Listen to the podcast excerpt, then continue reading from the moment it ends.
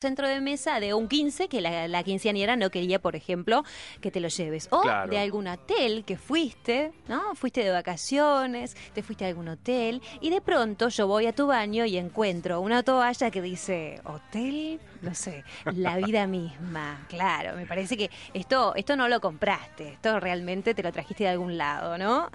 Claro. ¿Cómo pasan esas cosas? Acá Guille, por ejemplo, no voy a decir el apellido, dice, eh, sí, con, eh, con mi mujer pasé un- una vergüenza enorme en el cine y si nos llevamos los anteojos 3D, son una alarma, papelón, la mandé a ella a devolver. La mandó a la mujer a devolver porque él no se animaba. Y él no se animaba. ¿Y qué iba a hacer con los anteojos 3D? Decime. ¿Y por qué es esto? Viste que a la gente le causa como una curiosidad llevárselo y... pi- Hay, Lo quiero ojo, llevar. hay mucha gente que piensa que quizás está para eso, viste que viene ya incluido con la entrada, pero no. Nosotros nos hacemos los superados, pero cuando apenas salió el cine 3D, fue todo una novedad. Los anteojos fueron toda una novedad. Y te- en el colegio te lo, lo podías hacer con el, con el papel celofán, ¿era? sí, sí, me Claro. dice nuestro operador. Viste, y vos ponías los colorcitos y decía, en una de esas, tal vez me lo puedo, lo puedo hacer y puedo tener anteojos 3D en casa. Estamos en línea con el periodista Gustavo Schweizer, porque no sé si vos pasaste actualmente por la Avenida Corrientes. ¿Pasaste, Fran? Pasé por Avenida Corrientes. Uf, es un caos, es Sí. un caos porque están construyendo, porque va a haber una nueva Avenida Corrientes y de eso vamos a conversar con Gustavo. ¿Qué tal, Gustavo? ¿Cómo te va? ¿Qué tal, Vero, Fran? ¿Cómo están? ¿Cómo andas. Gustavo? Un gustazo escucharte una vez más. ¿Todo bien? Sí. Todo bien. Está- Estábamos ahí con- complicados. ¿Te Estaba llevaste? pensando, esta- Sí. perdón, pero estaba pensando en la Avenida Corrientes y en varios lugares de Buenos Aires que están con una obra full. La zona de Ujú. Retiro también es un caos, eh, mismo caos que la Avenida Corrientes. Sí. Eh, pero bueno, es por una obra. Contanos, Sí. Gustavo. Sí, sí, en el caso de, bueno, de la, de la Avenida Corrientes Sí. está em, por experimentar o está experimentando un tercer cambio importante a lo largo de, de su historia, ¿no? Recordemos que Corrientes comenzó como, como calle y allá por la década del 30 se, se transformó en, en avenida. Eh, luego empezaron a, a pulular todo lo que tiene que ver con los cines, lo- los, espectáculos, era Sí. la arteria más importante en materia de, de espectáculos, justamente. ¿no? Y Pa- eh, sí. mm, actualmente está en pleno proceso, como te decía, de nueva transformación, ya que eh, producto de esta idea de peatonalizar eh, nuestra ciudad en la mayor eh, parte posible de, de su extensión, eh, está en marcha un proyecto que la va a transformar desde mm, eh, la intersección de la, de la calle Junín hasta Sí. Callao, va a tener una transformación en materia de tránsito, digamos. Va a haber dos carriles que van a dedicarse a, a los autos particulares y los otros tres carriles al transporte público. Pero lo más importante y lo más llamativo y donde más está poniendo énfasis el gobierno de la ciudad es en lo que va a ser desde Callao y Corrientes hasta Florida, porque allí se va a tratar de replicar una tendencia que a nivel mundial eh, viene desde hace bastante tiempo, que es eh, peatonalizarla de manera tal que un sector va a estar destinado al transporte público y el otro sector va a estar destinado a los autos durante el día y a la gente para que pueda transitarla a pie durante la noche. Sin lugar a dudas, perdón que te corte, Sí. eh, las modificaciones en la ciudad realmente modifican nuestro nuestro normal eh, eh, tránsito, ¿no? Cuando nosotros, bueno, yo realmente paso mucho por la avenida Corrientes y ahora quedó súper chiquita porque obviamente se está trabajando y demás, pero esto sin duda... ¿Para qué se realiza? Contanos claramente por qué se decide eh, hacer lo que se está haciendo que vos muy bien explicaste. Bueno, hay, hay distintas motivaciones. La principal es, eh, digamos, de desandar el, uso de- del automóvil en, en la zona céntrica, que esto ya parte de Claro. un proceso de larga data Sí. que está realizando la ciudad de Buenos Aires. Por otro lado, tratar de incentivar eh, el comercio y la presencia de la gente eh, por la noche en un sector donde hay eh, todavía cines, eh, restaurantes, comercios. Esto, digamos, eh, es visto con buenos ojos por eh, todo el, rubro, digamos, comercial, ¿no? Esto está, está con, con expectativa en ese sentido. Y obviamente esto no ha sido una originalidad de la ciudad de Buenos Aires, como te decía, sino que se ha copiado de otras experiencias.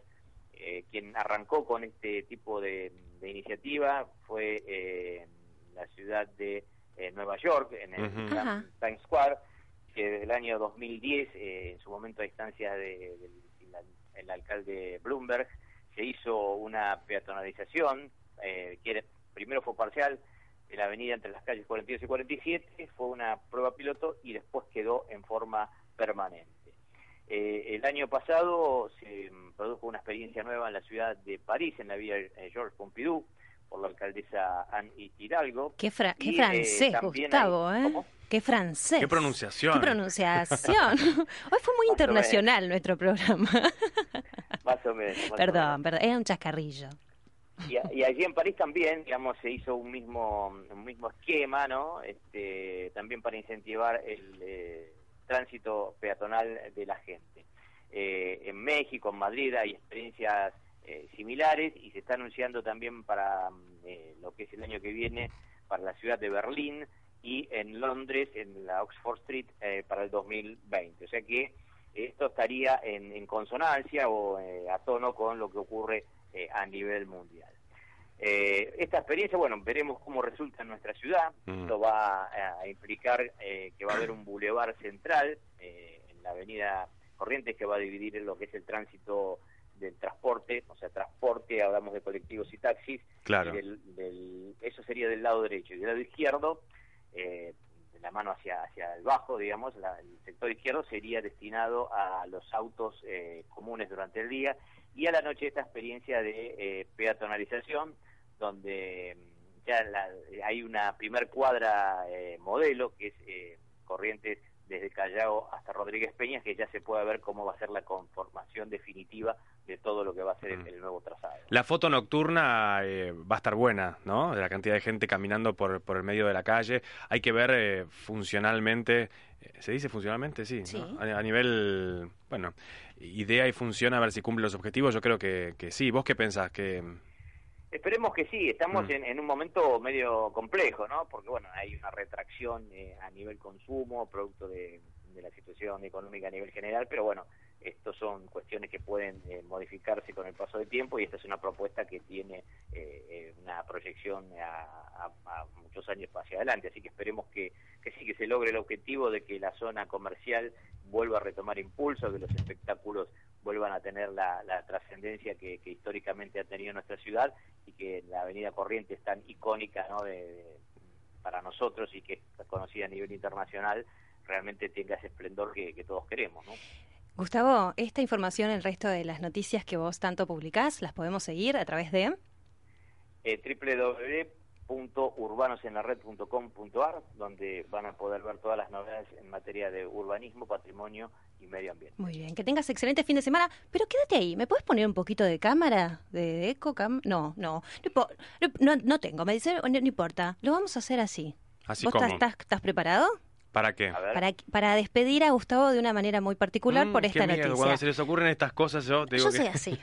y eh, escucha bien, vos prestá atención porque esto, ningún conductor, ninguna conductora de radio te, te despidió de esta forma. Gustavo, ¿estás atento? Bueno, qué expectativa.